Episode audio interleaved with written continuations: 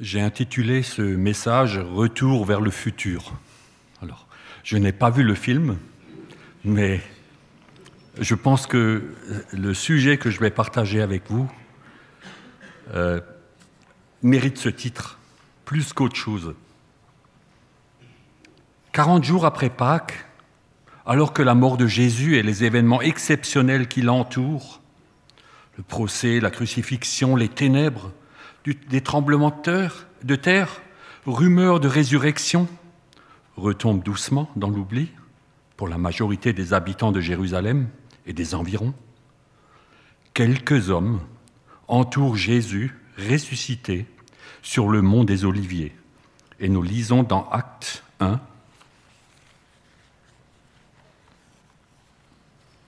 les versets 3 à 11. Après qu'il eut souffert, il leur apparut vivant et leur donna, en donna plusieurs preuves, se montrant à eux pendant quarante jours et parlant des choses qui concernent le royaume de Dieu. Comme il se trouvait avec eux, il leur recommanda de ne pas s'éloigner de, Jérusalem, mais d'attendre ce que le Père avait promis. Ce que je vous ai annoncé, leur dit-il, car Jean a baptisé d'eau, mais vous, dans peu de jours, vous serez baptisés du Saint-Esprit. Alors les apôtres réunis lui demandèrent, Seigneur, est-ce en ce jour, en ces temps, que tu rétabliras le royaume d'Israël? Il leur répondit, Ce n'est pas à vous de connaître le temps ou les moments que le Père a fixés de sa propre autorité, mais vous recevrez une puissance, le Saint-Esprit, survenant sur vous, et vous serez mes témoins à Jérusalem, dans toute la Judée, dans la Samarie et jusqu'aux extrémités de la terre. Et après avoir dit cela, il fut élevé pendant qu'ils le regardaient, et une nuée le déroba à leurs yeux.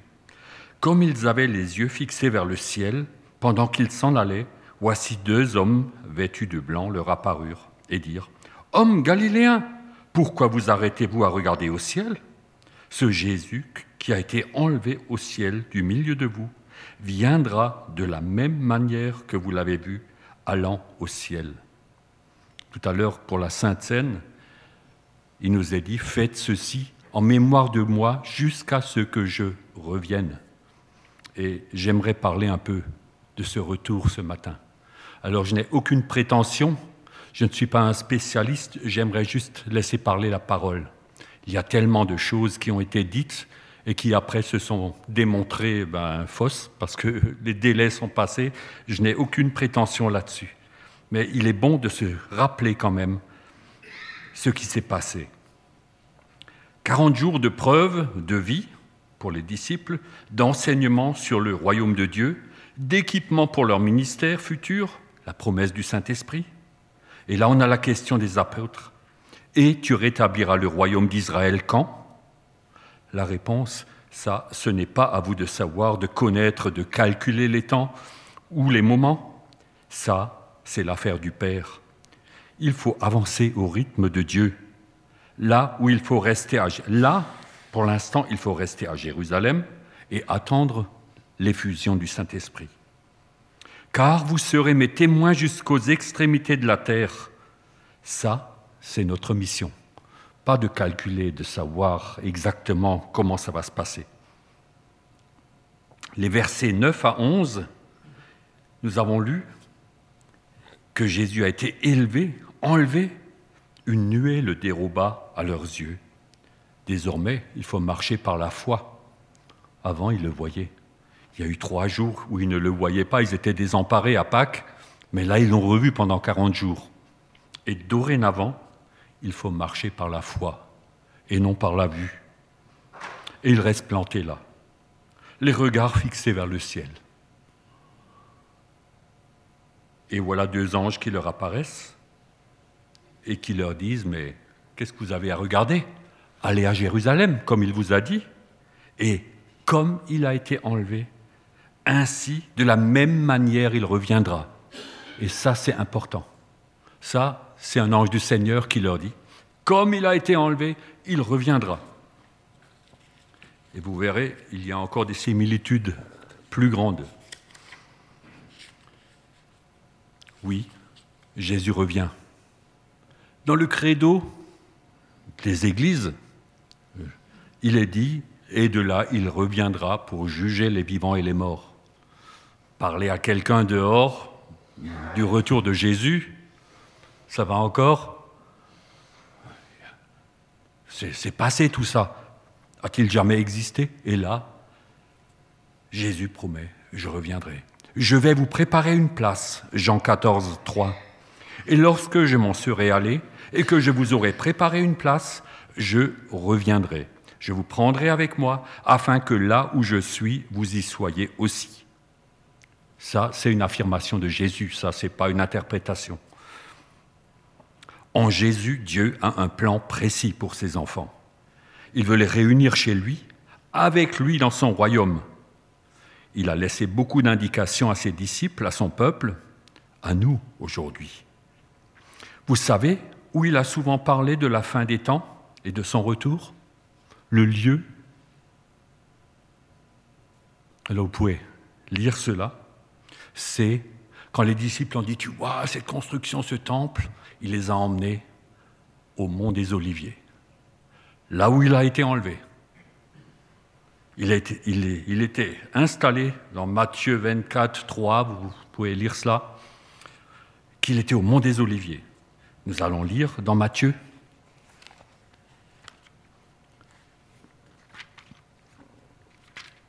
Quelques passages, Matthieu 24, 3 à 5. Il s'assit. C'est bon pour le micro?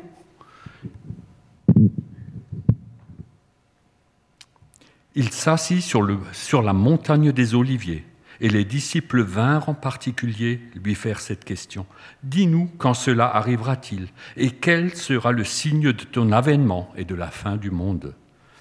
Jésus leur répondit, Prenez garde que personne ne vous séduise, car plusieurs viendront en mon nom, disant, C'est moi qui suis le Christ, et ils séduiront beaucoup de gens. Déjà un avertissement. Il y en a beaucoup qui viendront, des usurpateurs qui viendront avant l'heure. Après l'heure, ce ne sera plus possible. Quand Jésus sera venu, ce sera clair. J'aimerais continuer dans Matthieu 24, les versets 13 et 14. Pour lire tout le passage, il est question de ce retour. Celui qui persévérera jusqu'à la fin sera sauvé. Cette bonne nouvelle du royaume sera prêchée dans le monde entier pour servir de témoignage à toutes les nations alors viendra la fin. La mission, c'est d'apporter ce témoignage de la résurrection de Christ, et quand tout le monde aura eu l'occasion de l'entendre, alors viendra la fin. Versets 21 à 35. Car alors la détresse sera si grande qu'il n'y en a point eu de pareil depuis le commencement du monde jusqu'à présent, et qu'il n'y en aura jamais. Et si ces jours n'étaient abrégés, personne ne serait sauvé. Mais à cause des élus, ces jours seront euh, abrégés. Si quelqu'un vous dit alors, le Christ est ici ou il est là, ne le croyez pas, car il s'élèvera de faux Christ, de faux prophètes. Ils feront de grands prodiges, des miracles, au point de séduire, s'il était euh, possible, même les élus. Voici, je vous l'ai annoncé d'avance. Si donc on vous dit, voici, il est dans le désert, n'y allez pas. Voici, il est dans les chambres, ne le croyez pas, car comme l'éclair part de l'Orient et se montre jusqu'en Occident, ainsi sera l'avènement du Fils de l'homme. En quelque lieu que soit le cadavre, là s'assembleront les aigles. Aussitôt, après ces jours de détresse, le soleil s'obscurcira, la lune ne donnera plus sa lumière, les étoiles tomberont du ciel et les puissances des cieux seront ébranlées. Alors le signe du Fils de l'homme paraîtra dans le ciel. Toutes les tribus de la terre se lamenteront et elles verront le Fils de l'homme venant sur les nuées du ciel avec puissance et une grande gloire. Il enverra ses anges avec la trompette retentissante et il rassemblera ses élus des quatre vents, depuis une extrémité des cieux jusqu'à l'autre. Instruisez-vous par cette comparaison tirée du figuier. Dès que ces branches deviennent tendres, que les feuilles poussent, vous connaissez que l'été est proche. De même, quand vous verrez toutes ces choses, Sachez que le Fils de l'homme est proche, à sa porte, à la porte.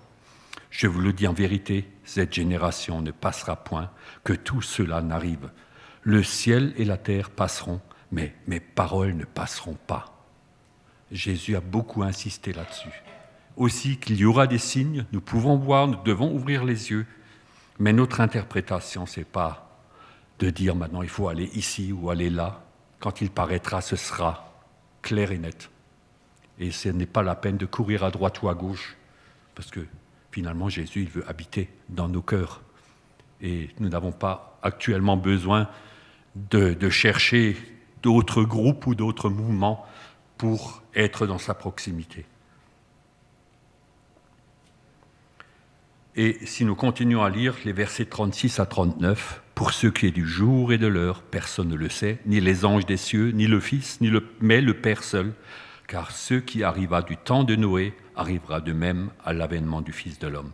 Car dans les jours qui précédèrent le déluge, les hommes mangeaient et buvaient, se mariaient, mariaient leurs enfants, jusqu'au jour où Noé entra dans l'arche, et ils ne se doutèrent de rien, jusqu'à ce que le déluge vint et les emporta tous. Il en sera de même de l'avènement du Fils de l'homme. Quelques-uns, une faible minorité, savent ce qui doit venir. Et la grande majorité de nos contemporains ne se doutent de rien. Et nous avons encore une mission de leur dire attention. Et il y a une voie de sortie. C'est le salut en Jésus. C'est dans ce contexte que Jésus a raconté les paraboles des, dix vierges et des talents dans Matthieu 25.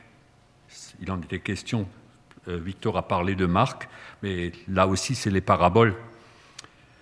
Au verset 6 euh, du chapitre 25, il est dit, Voici euh, l'époux, allez à sa rencontre. Ça c'était la mention. Ah, voici l'époux, allez à sa rencontre. Et au verset 19 de Matthieu 25, dans les talents, il est dit, Longtemps après, le maître revint et leur fit rendre compte. Que faisons-nous de nos talents? Est-ce une attente active? Les disciples figés regardaient le ciel. Ils ont eu l'ordre, allez, bougez-vous. Allez à Jérusalem et quand vous avez l'équipement nécessaire, allez-y. La perspective du retour de Jésus change la vie. Ah, si à mon réveil chaque matin, je me pose la question, c'est pour aujourd'hui? Mes priorités changent. Je travaille à augmenter ma réserve d'huile. Vous vous souvenez des dix vierges?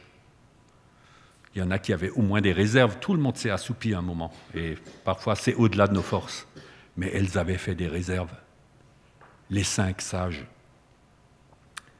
Est-ce que je travaille à augmenter ma réserve d'huile par ma communion avec le Seigneur, la Bible, la prière, la communion avec les frères et sœurs?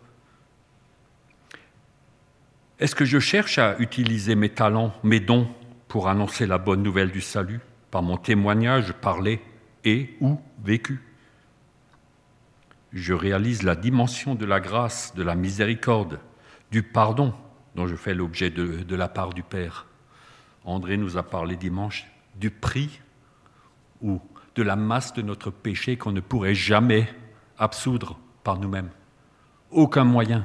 Il n'y a que la rédemption, il n'y a que la grâce du Seigneur.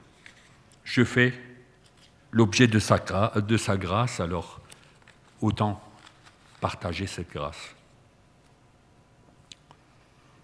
La question de l'avènement de Jésus et de l'enlèvement de l'Église a toujours préoccupé les croyants. Dans 1 Thessaloniciens 4, Paul en parle des versets 13 à 18. Nous ne voulons pas, frères, que vous soyez dans l'ignorance au sujet de ceux qui dorment, afin que vous ne vous affligiez pas comme les autres qui n'ont point d'espérance.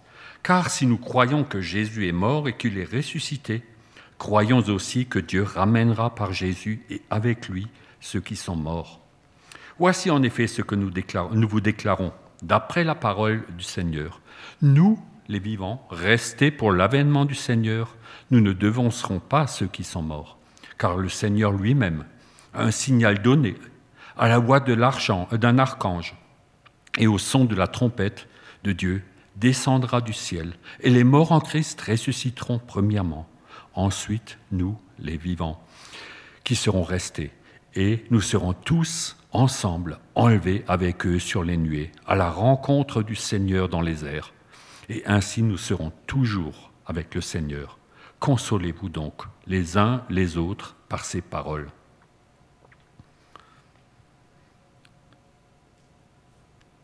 Il y a une différence.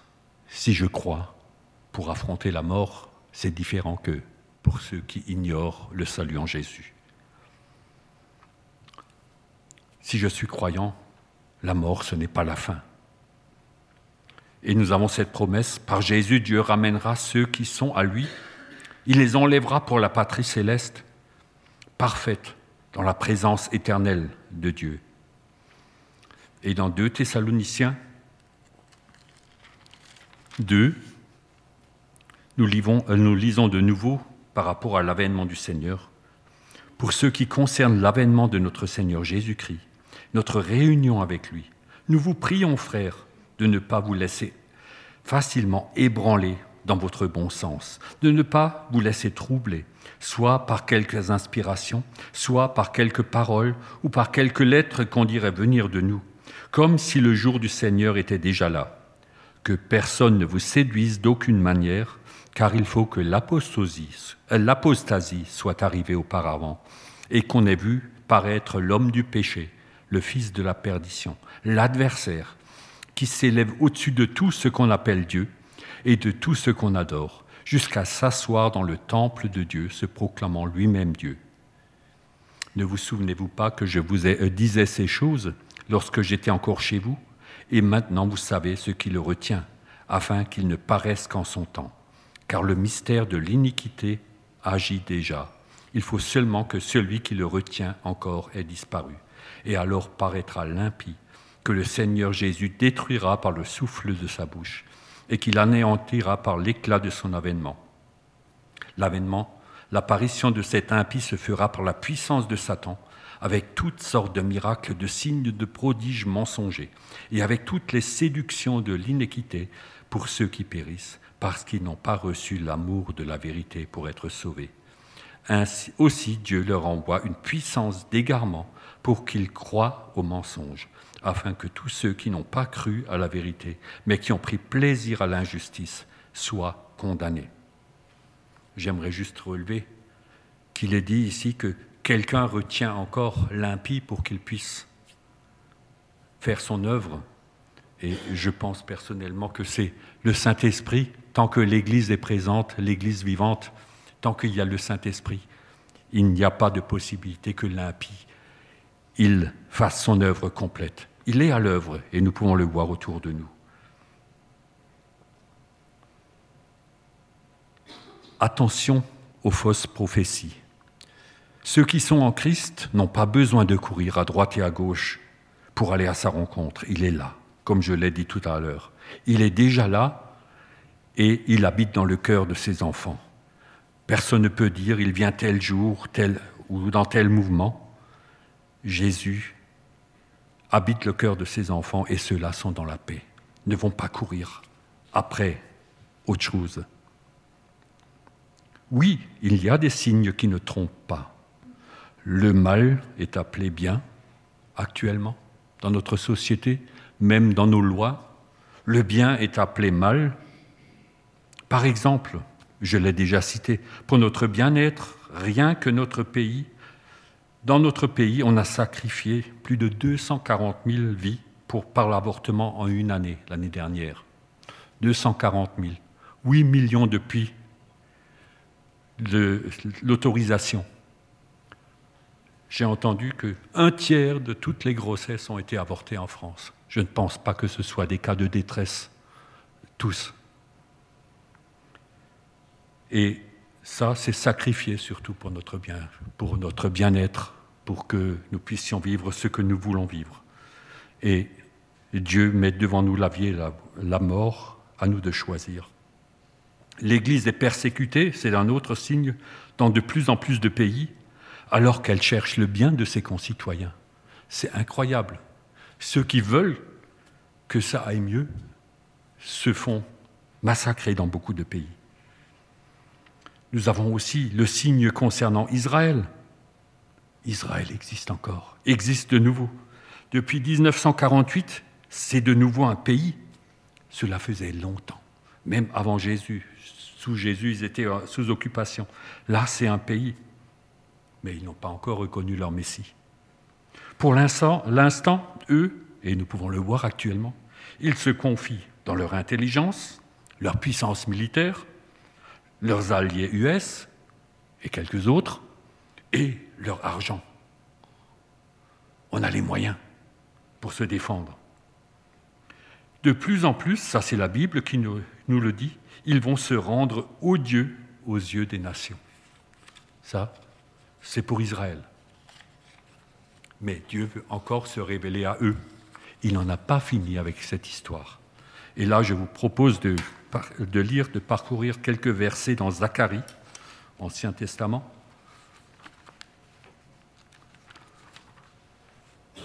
où Dieu parle, dans Zacharie 12, les versets 1 à 11.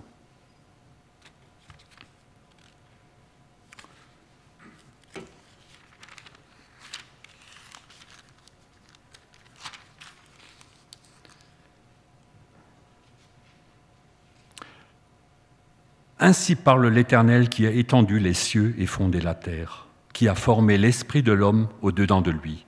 Voici, je ferai de Jérusalem une coupe d'étourdissement pour tous les peuples alentours, et aussi pour Judas dans le siège de Jérusalem. Et ce jour-là, je ferai de Jérusalem une pierre pesante pour tous les peuples. Tous ceux qui la soulèveront seront meurtris, et toutes les nations de la terre s'assembleront contre elle.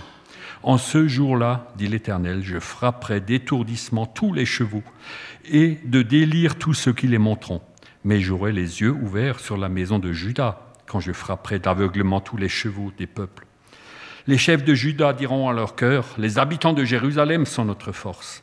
Par l'Éternel des armées, leur Dieu, en ce jour-là, je ferai des chefs de Judas comme un foyer ardent parmi du bois, comme une torche enflammée parmi des gerbes.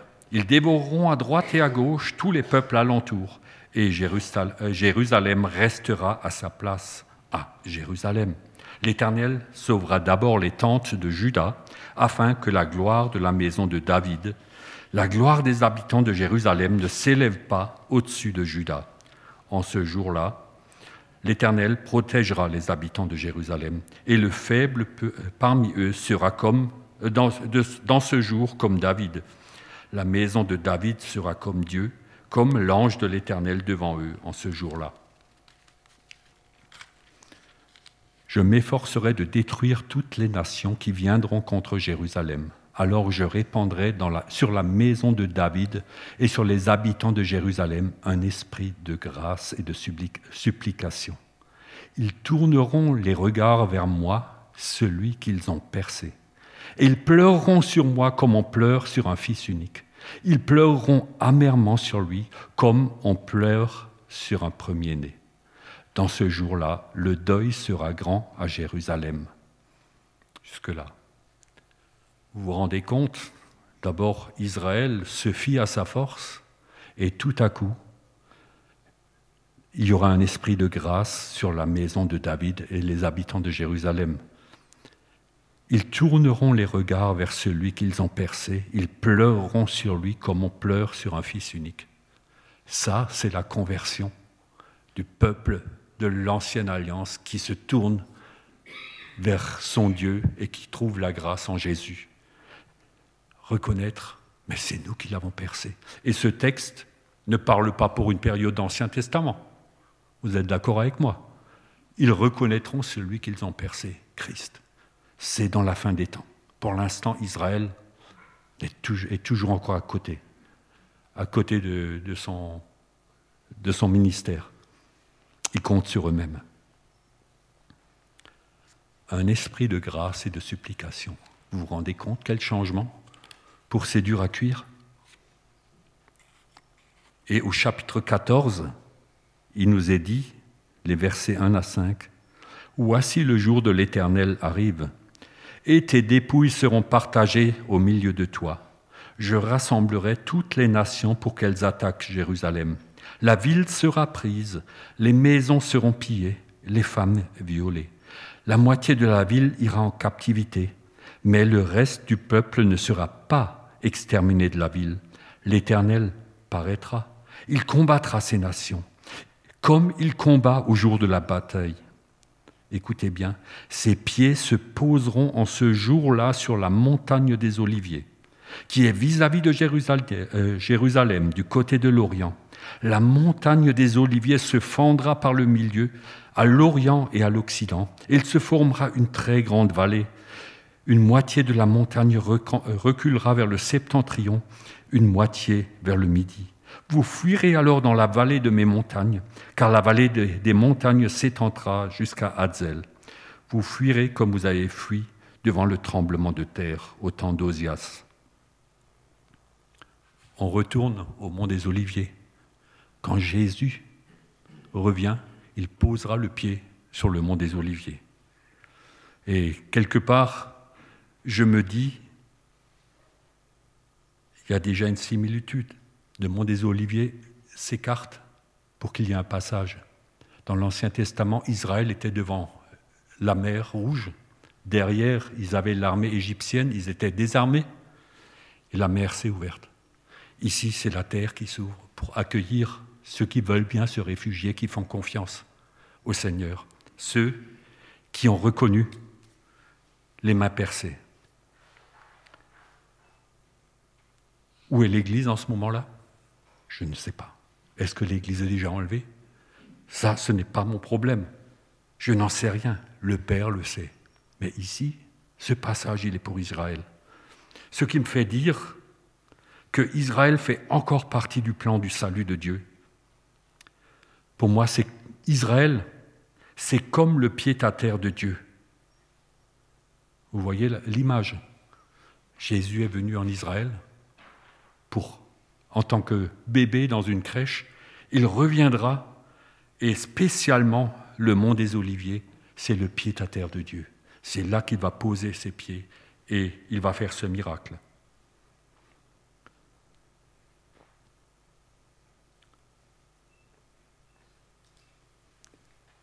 Le mont des Oliviers, c'est aussi l'endroit où s'est tenu le combat pour notre rédemption. Vous voyez ce que je veux dire? Le mont des Oliviers, il y a un endroit spécial qui s'appelle Gethsemane. C'est là où Jésus a pris la décision finale qu'il allait se laisser sacrifier à cause de nos péchés. Et il a lutté dur. Sa sueur s'est transformée en grumeaux de sang à cause de nos péchés. Il aurait encore pu refuser cette coupe. Il avait un combat terrible sur le mont des Oliviers, dans ce jardin. C'est là où Jésus a accepté d'être l'agneau de Dieu, sacrifié pour mon péché, pour nos péchés. C'est là que la décision est tombée. Le reste s'est enchaîné. C'est là qu'il reposera ses pieds pour délivrer les siens en tant que lion de Judas. Il ne viendra plus dans une crèche. J'aimerais encore vous partager un passage dans deux pierres Excusez-moi, il y a beaucoup de lectures aujourd'hui et j'aimerais vous encourager à en lire beaucoup davantage encore. Les versets 1 euh, chapitre 3, 1 à 13. Voici déjà bien aimé la seconde lettre que je vous écris. Dans l'une et dans l'autre, je cherche à éveiller par des avertissements votre saine intelligence, afin que vous vous souveniez des choses annoncées d'avance par les saints prophètes et du commandement du Seigneur et Sauveur, enseigné par vos apôtres, sachant que tout, euh, avant tout que dans les derniers jours, il viendra des moqueurs avec des railleries, marchant selon leur propre convoitise, et disant Où est la promesse de son avènement? Car depuis que nos pères sont morts, tout demeure comme dans euh, dès le commencement de la création. Ils veulent ignorer en effet que des cieux existèrent autrefois par la parole de Dieu.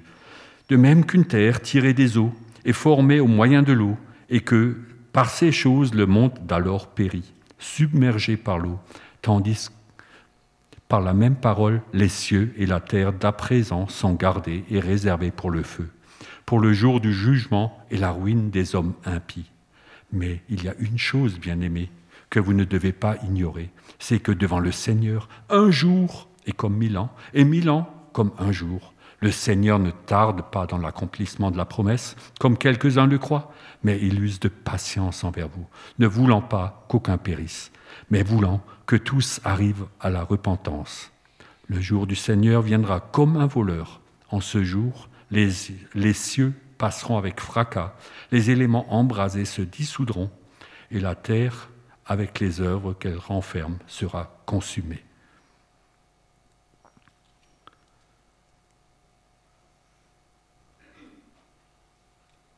Jésus, en Luc 18, a dit, Quand le Fils de l'homme viendra, trouvera-t-il la foi sur terre? Et se poser la question. Chacun de nous a ou est une partie de réponse. C'est toujours encore notre libre choix. Chacun de nous a une réponse par rapport à ça? Seigneur, je crois. Les disciples ont dit, euh, oui, je crois, tu connais mon impuissance à croire, mais je crois. Où chacun ait une partie de sa réponse. Amen. Prions encore. Père, que cette parole ravive notre foi, notre espérance. Tu tiens tout dans ta main. Ce ne sont pas les grands de ce monde, Seigneur, ce que nous appelons les grands de ce monde les dirigeants, que toi tu laisses œuvrer, Seigneur, mais que toi tu tiens, oui, comme à une laisse. Il ne peut pas aller au-delà de tes plans. Et c'est pour nous un avenir assuré. Nous comptons sur toi, nous voulons te confesser que notre seule foi va en toi, notre Sauveur et Seigneur. Amen.